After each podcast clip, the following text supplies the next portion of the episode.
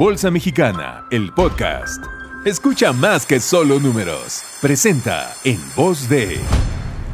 ¿Qué tal? Bienvenidos nuevamente a un episodio de Bolsa Mexicana, el podcast. Los saluda Alberto Maya, responsable de comunicación corporativa. Hoy tenemos un invitado de una fibra que recientemente marcó un precedente en el mercado de valores al emitir el primer bono verde pero que además eh, nos comentarán cómo podemos invertir a través de estos instrumentos. Me refiero a Jorge Giró, vicepresidente de finanzas de FIBA Prologis. Bienvenido Jorge y felicidades por la emisión del bono verde. Y adelante Juan con la conversación de este día. Muchas gracias Alberto Maya, le saluda Juan Manuel Olivo. ¿Recibiste tu aguinaldo y lo quieres invertir? ¿Te gustaría invertirlo en bienes inmuebles y quizás vivir de tus rentas? Quédate con nosotros y descubre qué son las fibras y por qué es una buena opción de inversión. Jorge, gracias y bienvenido a Bolsa Mexicana, el podcast. Gracias, Juan Manuel. Eh, gracias al equipo de Bolsa. Alberto, gracias por la introducción y muy contento de estar aquí con ustedes. Gracias, Jorge. Pues eh, empezamos con lo conceptual, si te parece bien. Hace unos meses nos diste una muy buena plática en Bolsa sobre las fibras, Jorge desde su nacimiento en México, cuántas fibras existen en nuestro país, a qué sectores, beneficios. La pregunta que te quiero hacer, Jorge, es, ¿nos puedes platicar qué son las fibras en su concepto más amplio? ¿Cómo, cómo podemos invertir en ellas? ¿Cómo gano dinero? Claro, Juan Manuel. Mira, la manera más fácil de explicarlo es, las fibras es una, un instrumento por el cual la gente puede invertir en inmuebles y hay diferentes tipos de fibras, es decir, hay fibras con hoteles, con oficinas, con centros comerciales, industriales, mixtas, etc. Entonces, tú quieres invertir en un inmueble, pero a lo mejor no tienes el dinero para comprar un inmueble como tal o eh, no quieres llevar la administración del mismo, pues una fibra es una buena alternativa. Esa es la explicación rápida eh, en el sentido de que eh, al invertir en fibras vas a tener el beneficio de recibir las rentas de lo que la fibra cobra de esos inmuebles, menos los gastos correspondientes a la operación de, del inmueble, intereses financieros, etcétera, y lo que sobre, pues te lo van a repartir como dividendo, que es, digamos, tu renta. Esa es la explicación rápida. Si quieres la más, un poquito más complicada, es que las fibras son fideicomisos, que cotizan en la Bolsa Mexicana de Valores, compran los inmuebles que te mencioné, dependiendo del tipo de fibra, el tipo de inmueble que compran, y tienen una obligación de repartir dividendos. La buena noticia es que estos dividendos van libres de impuestos por parte de la, tanto de la fibra de cuando los recibes, no pagas un 10% de impuestos que tendrías que pagar bajo otro concepto de dividendos, pero obviamente la gente los tiene que acumular, igual que una renta. Perfecto, Jorge, muchas gracias. Ahora, las fibras en, bolsa fueron creadas hace aproximadamente 10 años, un poco menos, y hemos tenido fibras de distintos sectores y conforme han pasado los años, ha habido un interés creciente tanto de listar nuevas fibras en bolsa y también de las fibras actuales incrementar el número de inmuebles que tienen dentro del fideicomiso. Y eso, Jorge, me lleva a la siguiente pregunta que te quiero hacer. Hace algún tiempo se creó la asociación, la MEFibra. Es un órgano donde ustedes participan de manera muy activa. ¿Nos puedes platicar, Jorge, qué es la MEFibra, cuándo se fundó, cuál es el espíritu de? Claro, eh, Juan Manuel, mira, se fundó hace casi cinco años, porque el primer año fue de armarla, digamos. Se fundó porque pues, las fibras hoy representamos como el 3% de la Bolsa Mexicana de Valores en términos de capitalización de mercado. Eh, hay, si no me equivoco, 14, 15 fibras de todo tipo allá afuera y nos dimos cuenta cuando hablábamos nosotros entre, digamos, entre los directores de finanzas o entre los directores generales, que pues había cosas en común, temas de regulación, temas de reporteo, temas de cómo hablar con los inversionistas, temas de fiscales, porque la, regulación de la fibra pues es, es, limitada en el sentido que son pocos artículos las que la aplican y de repente no sabes cómo hacer con ciertas inversiones o cómo aplicarlas desde un punto de vista fiscal. Eh, entonces, en vez de que cada quien estemos yendo, ya sea con Hacienda o con la Comisión Nacional Bancaria de Valores o con el mercado en general, a, proponer cosas, hace más sentido que nos juntemos como asociación, como agrupación y, con más fuerza y una sola voz que representa a todo el grupo, ¿no? Y bueno, se ha ampliado a temas hasta de permisos de, de construcción y de operación en, en México, cómo atender el tema de la pandemia, o sea, ha tenido una le hemos sacado mucho jugo, vaya. Los primeros años, los primeros dos años y fracción, porque te digo que el primero fue de organización y armado, eh, lo comandó Gonzalo Robina de Fibra 1, ahora lo comanda Luis Gutiérrez, este, lleva dos años y yo he estado con los dos muy de la mano porque los temas, sobre todo los temas fiscales y de regulación, pues son temas de factor común, digamos, en las fibras. Y yo, junto con otros directores de finanzas de las fibras, hemos estado liderando eh, los esfuerzos para lograr cambios se han logrado, han sido muy buenos y las dos han sido excelentes administraciones. Decías, Jorge, que hay fibras, al principio de, en la introducción comentabas fibras hoteleras, algunas otro tipo de inmuebles en el interior del fideicomiso, algunas enfocadas al comercio, a servicios y demás. En muchas ocasiones creo que em, se puede confundir que las fibras inmobiliarias, para el público en general que nos está escuchando, se pensaría en comprar un departamento y rentarlo, pero la diferencia es que la mayoría de los inmuebles y la mayoría de las fibras que están listadas en la bolsa tienen muchas de ellas un sector muy marcado. Algunas otras participan en distintos sectores. Pero ahora, Jorge, me gustaría preguntarte y llevar el tema a, Prologis, donde tú llevas la parte eh, financiera de la fibra. ¿Qué los hace distinto en Fibra Prologis, Jorge? ¿En qué sector atienden? ¿Cómo les ha ido en los últimos meses en este año distinto con COVID? ¿Los inmuebles que tienen dentro, qué tan resilientes ha sido frente a esta crisis, las rentas son en pesos, dólares, todo lo que nos puedas comentar, Jorge, te lo vamos a agradecer. Muchas gracias, Juan Manuel. Mira, tres cosas que son diferentes. La primera es el sector. Como te dije, hay fibras de todo. Nosotros nada más somos industriales. De solamente industriales, nada más sabemos dos fibras hasta ahorita. Eh, bueno, tres, pero las demás tienen algún otro tipo de, inmueble ahí metido. Entonces, esa es una diferenciación. La segunda diferencia importante es que tenemos nosotros una estrategia muy clara y definida, es decir, nosotros nada más estamos en seis mercados, atacamos el tema o atendemos el tema de manufactura y de consumo, eh, somos los jugadores con mayor porcentaje relativo en términos de rentar a empresas que se dedican solamente al comercio electrónico, eh, entonces, estamos en esos seis Hay muchos más mercados industriales, este, muy interesantes e importantes, pero por razones estratégicas nada más estamos en seis mercados.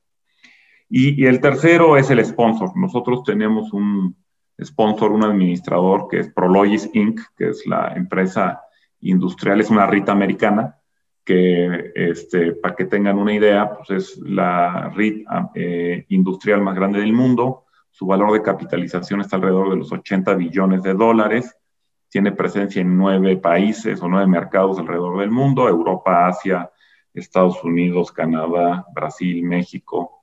Y, tienen el 47% de fibra Prologis. Entonces, eh, pues hay una simbiosis muy importante entre los dos equipos de administración o de dirección. Prologis no vive de, las, de los fees que puede o de los honorarios que puede cobrar de administrar la fibra, sino de su 47% que valga más. Y eso lo hace única porque eh, están muy alineados sus intereses económicos con los intereses económicos de nuestros inversionistas. Eh, la gente muchas veces critica, oye, pues es que tienes un, eres, tiene un administrador externo. Le digo, sí, y pagamos una administración por ello, pero ese mismo administrador tiene el 47% de la fibra, entonces no se va a dar un tiro en el pie y perder valor en la fibra por ganar algunos centavos en los fees.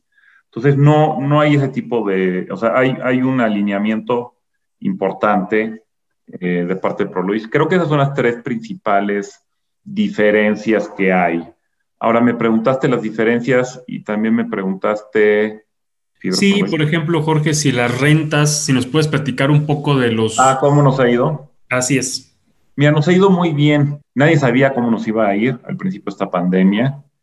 Y la realidad de las cosas es que la pandemia vino a acelerar muchas tendencias, vino a acelerar también muchas cosas que ya estaban pasando en las empresas y vino a definir ganadores. Eh, ¿Qué aceleró? Pues aceleró la tendencia del comercio electrónico, no solamente los típicos que tú conoces como Amazon y Mercado Libre, pero sino también eh, la entrega de domicilio de las farmacias, de los restaurantes, de los supermercados, de tiendas que no son las que te acabo de mencionar, etcétera. Y todo eso, todo, pasa en algún momento por una bodega. Obviamente, a lo mejor la comida no, sobre todo la preparada o la que viene del súper, pero para llegar a ese lugar tuvo que haber pasado por una bodega. Entonces, la demanda de, de espacio es 120% más o menos, más que el año pasado. Entonces, en medio de la pandemia, de que se está cayendo el mundo, etcétera, nos demandaron más espacio. No solamente la parte de logística o de comercio electrónico, como te lo acabo de mencionar, sino también la parte de manufactura. ¿Por qué? Pues porque se dio un fenómeno de que las empresas tenían que tener por lo menos dos operaciones.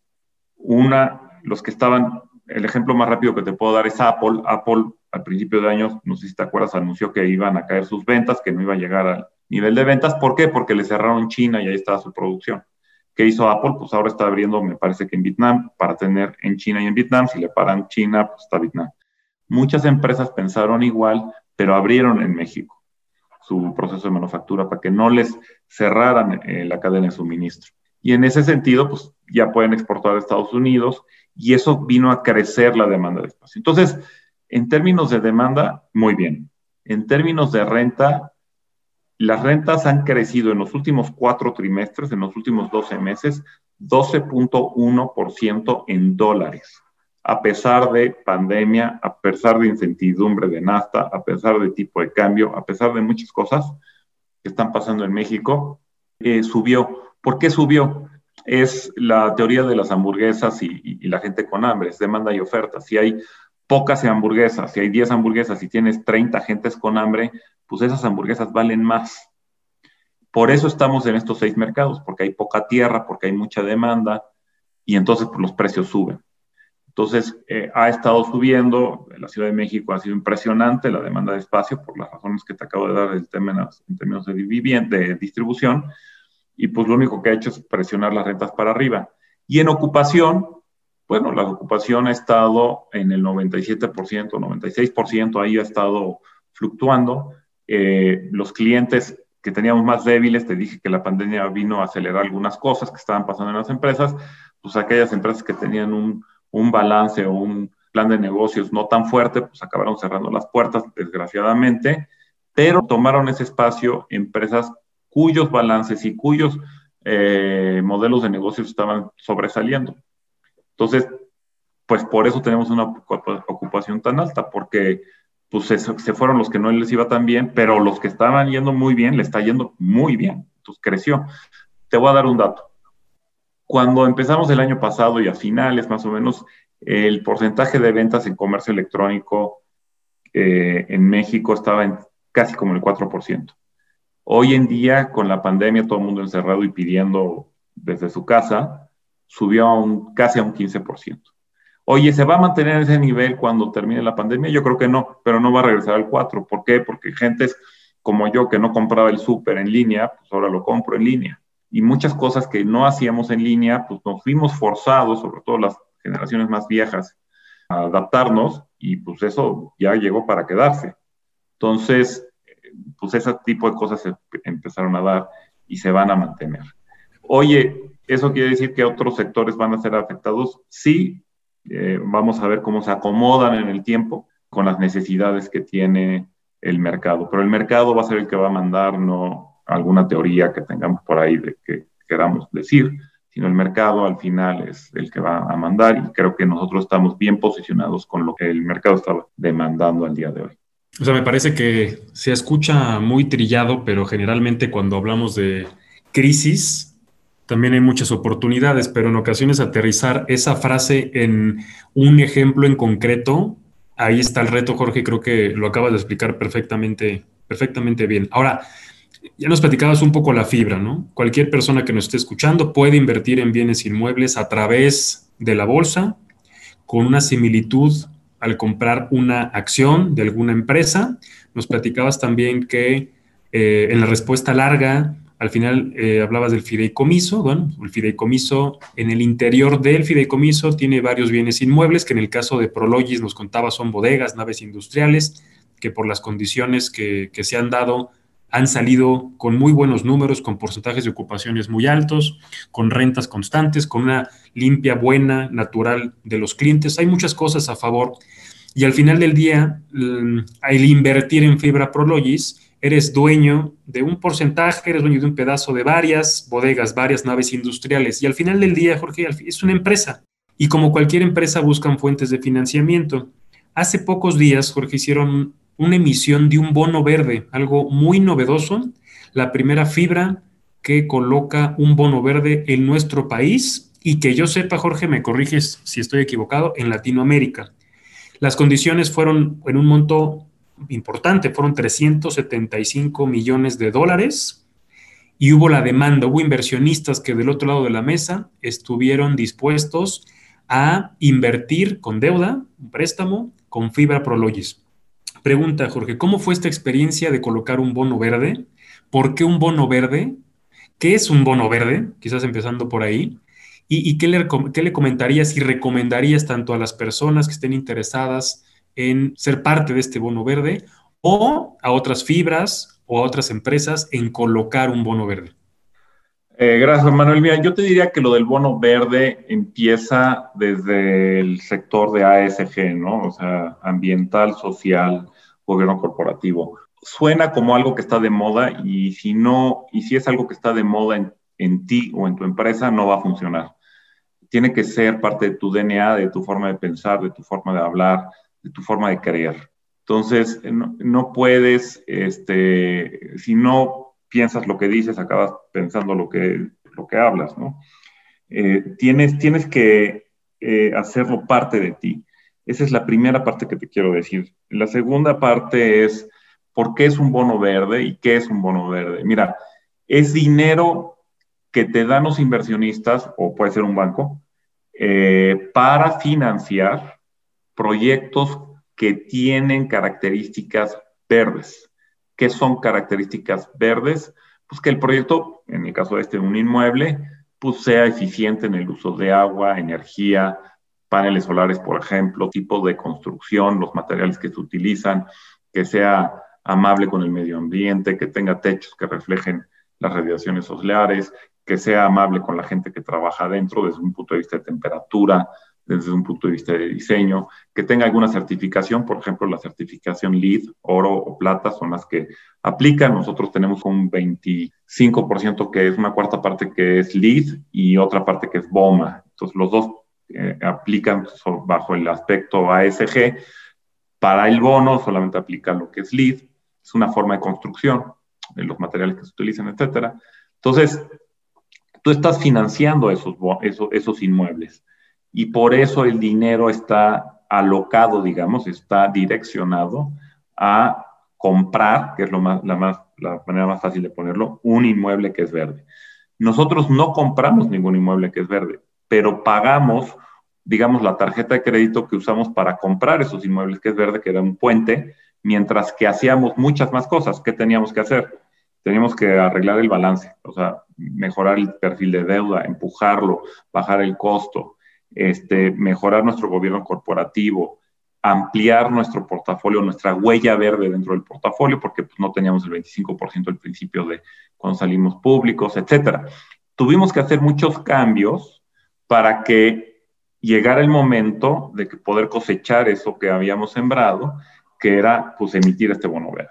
Entonces el bono verde lo que es es dinero que viene de los inversionistas dedicado a proyectos que cumplen con características eh, de cuidado al ambiente desde el punto de vista inmobiliario, ¿no? al medio ambiente.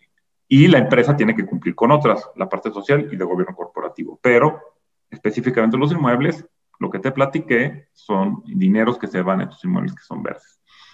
¿Cómo lo pensamos? ¿Por qué lo pensamos? Bueno, la verdad es que eh, todo mundo, no nos gusta hacer lo que los demás hacen, no porque esté mal, sino porque queremos, buscamos otras cosas. ¿Qué buscábamos en el balance? Estábamos buscando, yo estaba en lo particular buscando refinanciar nuestras deudas que vencían en el 2022 y 2023 con algún tipo de instrumento que me ayudara a poderlas eh, disgregar en el tiempo. Es decir, teníamos una columna de deuda de 150 millones de dólares, teníamos otra columna de 290, las dos pegadas, una en el 22 y otra en el 23, y yo lo que quería era agarrar esas dos y tener 125 millones de dólares en un año 8, en un año 10 y en un año 12, ¿no? Cada uno de 125 son columnas de deuda más manejables, eh, separadas por si pasa algo en el mundo, como ha pasado cosas como la crisis del 2008 o esta pandemia, y así te da tiempo para refinanciar y no, no tienes una presión de que se te vienen 290 millones o 220 millones de dólares encima. Este, entonces, uno quería hacer eso. Dos, quería tenerlo en dólares. Y tres, estaba yo, ya estábamos listos para sacar algo que fuera verde. Entonces, Bancomer, la verdad, vino y nos dijo, oigan, podemos hacer esto en México, nunca se ha hecho.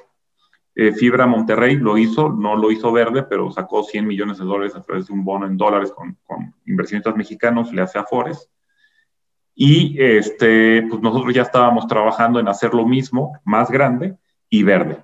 Entonces vimos que sí había mercado, vimos que sí estaban interesados y sacamos algo pues, muy grande para el mercado mexicano. O sea, teníamos, hay 10 afores en México, para que te des una idea, eh, seis de ellas participaron el 60% participaron. Eh, si, tú, si hubiéramos hecho esto en Estados Unidos, por ejemplo, hubiéramos sacado un bono, pues hubiéramos tenido a lo mejor, pues, no sé, 40 o 30 inversionistas. Entonces, la competencia es diferente, eh, la probabilidad de éxito es diferente, pues porque hay menos jugadores. Y, y eso te presiona en todos lados. Pero, eh, pues hablamos con los inversionistas y creyeron en nosotros. las Afores principalmente y algunos fondos como de aseguradoras y otros fondos creyeron en nosotros, hablamos con ellos, les dijimos esto es lo que queremos hacer, lo queremos hacer por estas razones, por estas razones es verde, por esto es bueno para, para la empresa, pero no, Juan Manuel, esto es importante, no nada más para la empresa, también para México, porque si te estoy ofreciendo algo, sobre todo a las AFORES, que son los fondos de pensiones de los mexicanos, de los trabajadores mexicanos, pues no estoy ofreciendo algo sin la, o sea, estoy entendiendo la responsabilidad que tenemos atrás. Son para que la gente se pueda retirar, tú y yo, entre ellos. Y la gente que está escuchando este podcast, pues tenemos una responsabilidad. No nos quitamos esa responsabilidad de encima, al revés. Estamos mucho más este, enfocados en sacar las cosas adelante. Entonces, pues vino la idea, me encantó, dijo, no tenemos que ir a Estados Unidos, lo podemos hacer acá, somos, es, una cosa local, somos mexicanos, podemos sacar esto en medio de la pandemia, en medio de un tipo de cambio que iba y venía, ahorita está más estable, en medio de, una serie de, cosas que estaban pasando en México, yo les dije sí se puede. Y pues sí se pudo. Quiero decirte una cosa, Juan Manuel. Con todo lo que te acabo de decir, en medio de pandemias, eh, cambios en México, tipos de cambio, este, incertidumbre que hubo en su momento de NAFTA, etcétera, Fibra Prologis logró en este año eh, levantar 735 millones de dólares. 360 en la oferta de derechos que hicimos con ustedes en, en marzo, el 17 de marzo, y este bono verde. Entonces, el mensaje que quiero dar es, y fue también con las AFORES, principalmente porque fue una oferta de derechos a nuestros inversionistas locales. Las AFORES, para que tengan una idea, tienen el 30% más o menos del capital de la empresa eh, de, de Fibra Y tenemos una responsabilidad y una, em, pues una querencia de hacer más cosas eh, muy importante y me siento muy orgulloso de haberlo logrado porque al final también lo que he platicado con la gente de, mi equipo es que esto no es, esto solo se puede si toda la gente que está abajo haciendo cosas las hace bien, ¿no? Si eso no pasa, no hay manera de que este tipo de instrumentos se puedan colocar. Y, Pero, exacto, Jorge, me encanta lo que platicas, porque no, solamente escuchamos ya en el mercado de valores temas financieros, ¿no? Yo, yo hace 5 o 10 años, creo que el día a día era hablar de rendimiento, hablar de TIR, hablar de ROI, hablar de rentabilidad de la acción y demás. Y hoy en día no digo que eso no exista, pero hoy en día también, aunado de la parte financiera, ya mm, percibo tanto emisoras, fibras e inversionistas que no solamente todo es financiero, comentabas el tema de ESG, ahora platicas del impacto de un, bono verde más allá de lo financiero, y, yo creo que eso, eh, coincido contigo, no es una moda. Genuinamente creo que las empresas que adopten eso en su ADN y que desde la alta administración estén ocupadas por estos temas van a hacer la diferencia y el impacto que tienes para el país es, mucho mayor. Y lo que te quiero, quiero preguntar ahora, Jorge, va mucho en ese sentido. Em, este año no ha sido sencillo y nos platicabas algunos datos de lo bien que lo han hecho y la confianza de los inversionistas hacia ustedes. Y además de los inversionistas per se, quien está detrás, que son miles o millones de nosotros, como bien decías, que tenemos nuestros ahorros y se están invirtiendo pensando en nuestro retiro. Entonces, la responsabilidad es mayor. Y, esa calidad de vida y el desarrollo de un país va muy de la mano con la inversión. Y la realidad es que hemos pasado por momentos complejos en términos de la inversión, donde pues la coyuntura, el espacio y demás temas en ocasiones no se alinea al 100% para que la inversión llegue nacional o extranjera. Pero nos da mucho gusto, Jorge, que en este contexto ustedes sí, ustedes han invertido, han invertido, me refiero a algo cercano a los 400 mil pies en bienes inmuebles y demás, ya nos contarás a detalle, pero ¿qué encontraron para invertir? ¿Por qué en estos momentos donde más necesitamos inversión, donde generan empleo, se pagan impuestos y mejora la calidad de vida de los mexicanos, ustedes sí decidieron continuar invirtiendo en nuestro país? Pues mira, es una muy buena pregunta. Este año hemos invertido alrededor de 400 millones de dólares, un poquito más. Bueno, levantamos el dinero en la oferta de derechos que te platiqué y no lo puedo negar que pues, lo levantamos un 17 de marzo para que la gente lo ponga en contexto. Eh, el 17 de marzo me parece que fue un miércoles. Dos lunes o tres lunes anteriores empezó la guerra del petróleo entre Rusia y Arabia Saudita. El peso se, se disparó de 10 o 18 y medio a, a 21, 22. Llegó hasta 23 en esa época, en esos momentos. Y también se declaró la pandemia. En la bolsa creo que estaba como un 10% abajo y salimos con la oferta de derechos. Y de repente, pues dijimos, pues ya tenemos el dinero y ahora invertimos, pues no sabes lo que no sabes este, cuando empieza la pandemia y todo lo que está pasando alrededor. Y decidimos invertir. ¿Por qué decidimos invertir? Que es tu pregunta. Porque empezamos a ver muy rápido, digo, la primera inversión por 360 millones de dólares la hicimos el 6 de abril y de ahí para acá hemos estado comprando lo demás. Eh, uno, pues, pues, teníamos que poner el dinero a trabajar y eso era lo responsable y lo que habíamos dicho que íbamos a hacer. Pero dos, también vimos que eh, este, el sector estaba aguantando muy bien. Sea, cuando nos estaban regresando a nuestras casas, lo que estaba pasando en China, por ejemplo, gracias a Prologis veíamos, ellos tienen inversiones en China, entonces podíamos ver qué estaba pasando en China. Y nos dimos cuenta que esto stay home economy, este, donde todo el mundo estaba recluido, pues empezaba a demandar de los servicios logísticos, comercio electrónico, entrega y distribución. Y empezamos a ver empresas que empezaban a salir de Asia para buscar una segunda operación y México empezaba a sonar interesante. Entonces dijimos, aquí es donde, aquí es cuando y aquí es donde. Invertimos en, en, este primero en abril y luego hemos estado comprando, compramos un par de naves industriales recientemente en Monterrey, una rentada a chinos que hace, a una empresa china que hace sofás para exportación a Estados Unidos, que se vino a México por lo mismo, porque pues, le cerraron China, entonces necesitaba dos operaciones, quería estar cerca de Estados Unidos. México hace mucho sentido. Entonces vimos esas tendencias, Juan Manuel, y dijimos, pues hay que comprarlas. Y los precios pues seguían este, en buenos niveles, no se habían disparado para arriba ni para abajo, la verdad, pero estaban en buenos niveles y decidimos seguir comprando buenos inmuebles en nuestros mercados, rentados a empresas que vemos que su negocio hace sentido. Hacemos un análisis, obviamente, del perfil crediticio de nuestros clientes y sobre eso nos vamos. Pero ese ha sido un poco nuestra filosofía. Y eh, para responder, eh, ha sido una respuesta larga, pero la, respuesta corta es, hemos comprado las cosas que hacen sentido porque el mercado e industrial, tanto de manufactura como de logística, ha seguido resiliente a pesar de la pandemia. Gracias, Jorge. Em, ahora, para cerrar, me gustaría hacerte una pregunta que en tu respuesta, Jorge, idealmente podamos dejar el mensaje de que las personas que están escuchando el podcast inviertan en bolsa, inviertan en fibras y que inviertan en fibra Prologis. Yo creo que lo que nos has contado a muchos de los que nos escuchan les va a hacer mucho sentido. Entonces, la pregunta sería, Jorge, ¿por qué sí invertir en fibra Prologis? Pues mira, eh, uno eh, te diría, te voy a decir tres cosas. La primera, eh, el que estemos enfocados en un solo sector que es el industrial, hoy hace todo el sentido del mundo. Estaba leyendo un artículo de Wall Street Journal que decía, oye, la diversificación ya no paga.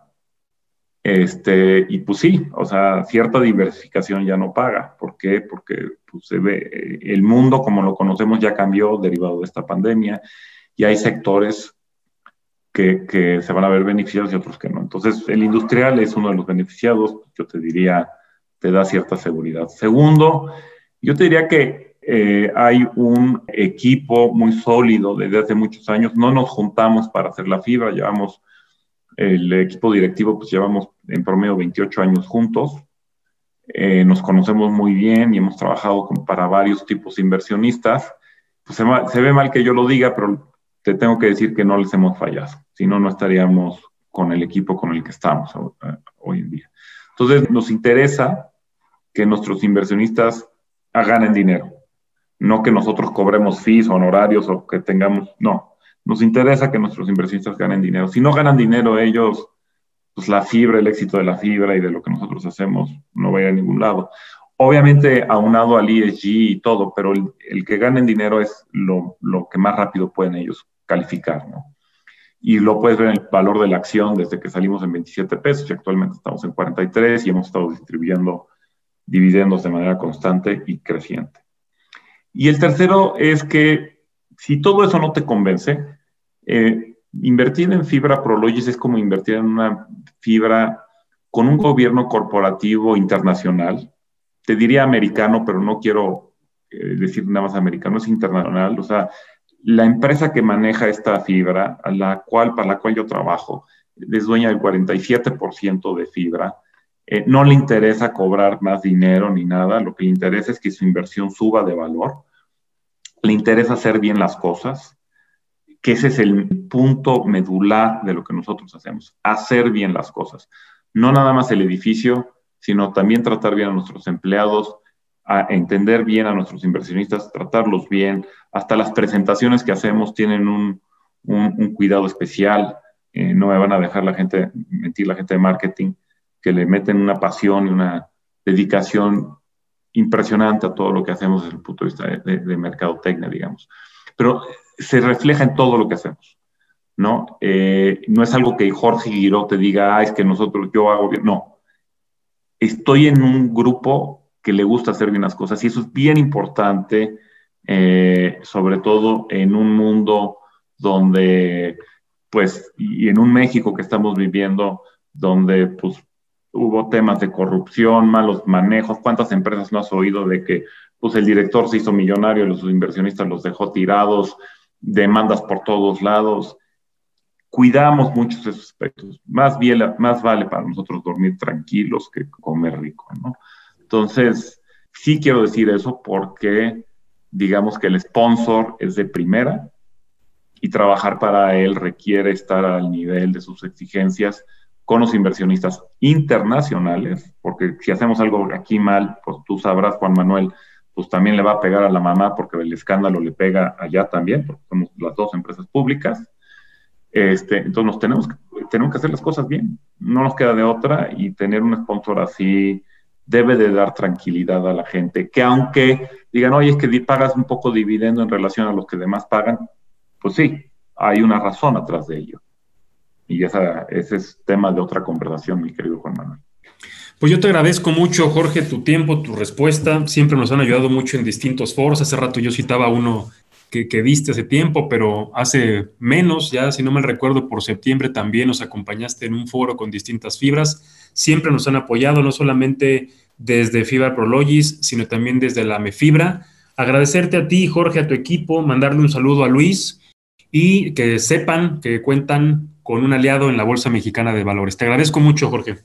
Al contrario, muchísimas gracias a ti y a todo tu equipo y gracias por el tiempo y saludos a todos los que están escuchando. Muchas gracias. Ya escuchamos las ventajas de invertir en las fibras y que no es nada complicado, pero además conocimos más a detalle de Fibra Prologis y su propuesta de valor.